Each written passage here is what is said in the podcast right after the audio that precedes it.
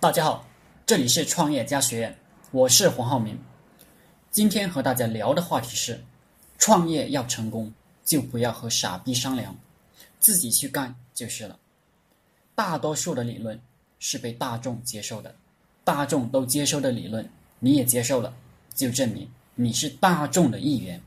既然你是大众的思想，你就别想出类拔萃，别想混得好。这就是简单的逻辑推理。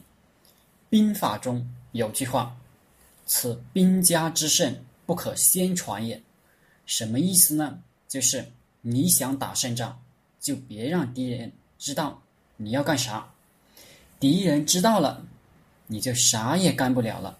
不仅仅不可以让敌人知道你要干啥，就是自己人也不可以让他们知道你要干啥。知道的人多了，秘密就会泄露，阻止你的人就会很多，事情就容易失败。中国历史上有一个仅仅靠自己就创业成功的人，这个人叫默读。默读当初的创业项目是什么呢？他要谋反，要把他老子杀了，自己当皇帝。默读。本来是太子，但是他老爸呢，又喜欢上了个小三，想让小三的儿子接替自己的位置。于是，默读的老爸就先与岳氏结盟，先把默读送给岳氏当人质，然后发兵攻打岳氏，目的就是借岳氏之手把默读杀掉。这个默读的老爸做项目。不果断。如果我要做这个项目，就自己把儿子杀了就是了。搞这些莫名其妙的事情干什么呢？毫无生产力，成本太高了。我们做项目的原则就是成本高的不干，走形式尽量不干。扯远了，回头讲默读老爸攻打岳氏的时候，默读居然偷了一匹宝马。逃了回来，默读的老爸觉得默读很英勇，就打消了杀他的念头。但是默读心里却下了决心，要干死他的老爸、他的继母、他的弟弟。这其实就是要谋反。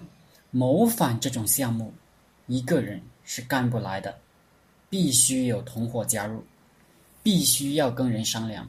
而这就有失败的风险，因为你去跟别人商量了，就是把别人逼上绝路，他要么死心塌地的跟你玩命，要么立即出卖你，绝对没有办法置身事外。戊戌变法的时候，谭嗣同就去找袁世凯商量过，结果就把袁世凯逼成了慈禧太后的人。默读。是中国历史上唯一一个不跟任何人商量，一个人就把谋反这个大项目干成的人。他的操作手法如下：大家现在学生物知道了，巴甫洛夫的条件反射，就是每次给狗吃肉前，巴甫洛夫就敲几下铃铛。后来，只要巴甫洛夫敲铃铛不给狗吃肉。狗也流口水。默读在两千两百年前就给自己的手下也训练出来了一个类似的条件反射。默读制造了一个谜底，就是响箭，给他的部下规定，他的响箭射向哪里，所有人必须立刻射向哪里。犹豫和射晚的人就斩首。就这样练了一段时间。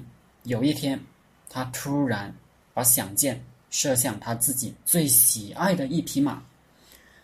部下有的人担心是不是命令搞错了，迟疑未射，默读就立即把没射箭的人斩首。大家才知道这是玩真的，不开玩笑。又有一天，默读突然把响箭射向了他最喜欢的女人，又有部下迟疑未射。默读又立即斩首威慑的人。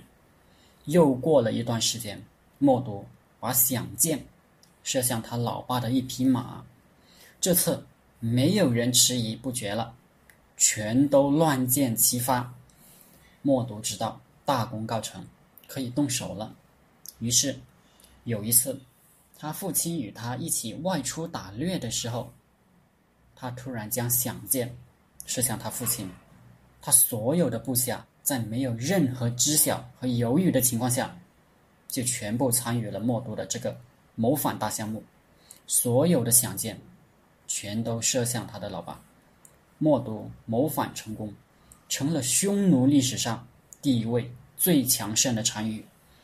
这个单于围困过汉高祖刘邦，就是白登之围。汉朝对匈奴的和亲政策都是为了。避其锋芒，这说明一个什么问题呢？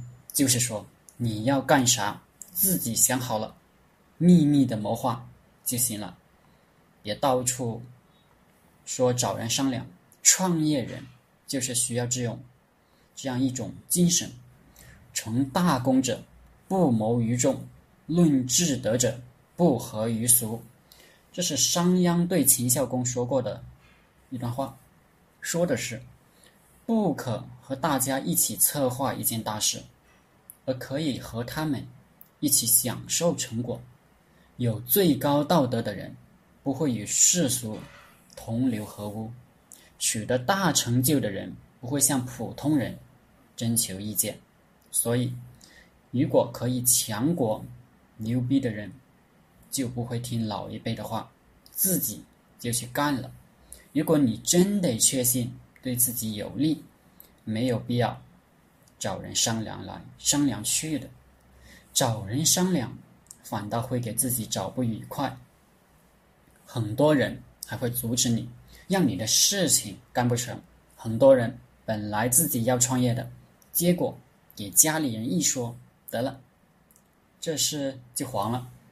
成功者本来就是少数，你为什么？要找没见识的大众商量呢，所以我们的话题是：创业要成功，就别与傻逼商量，自己做主，就算失败了也很开心。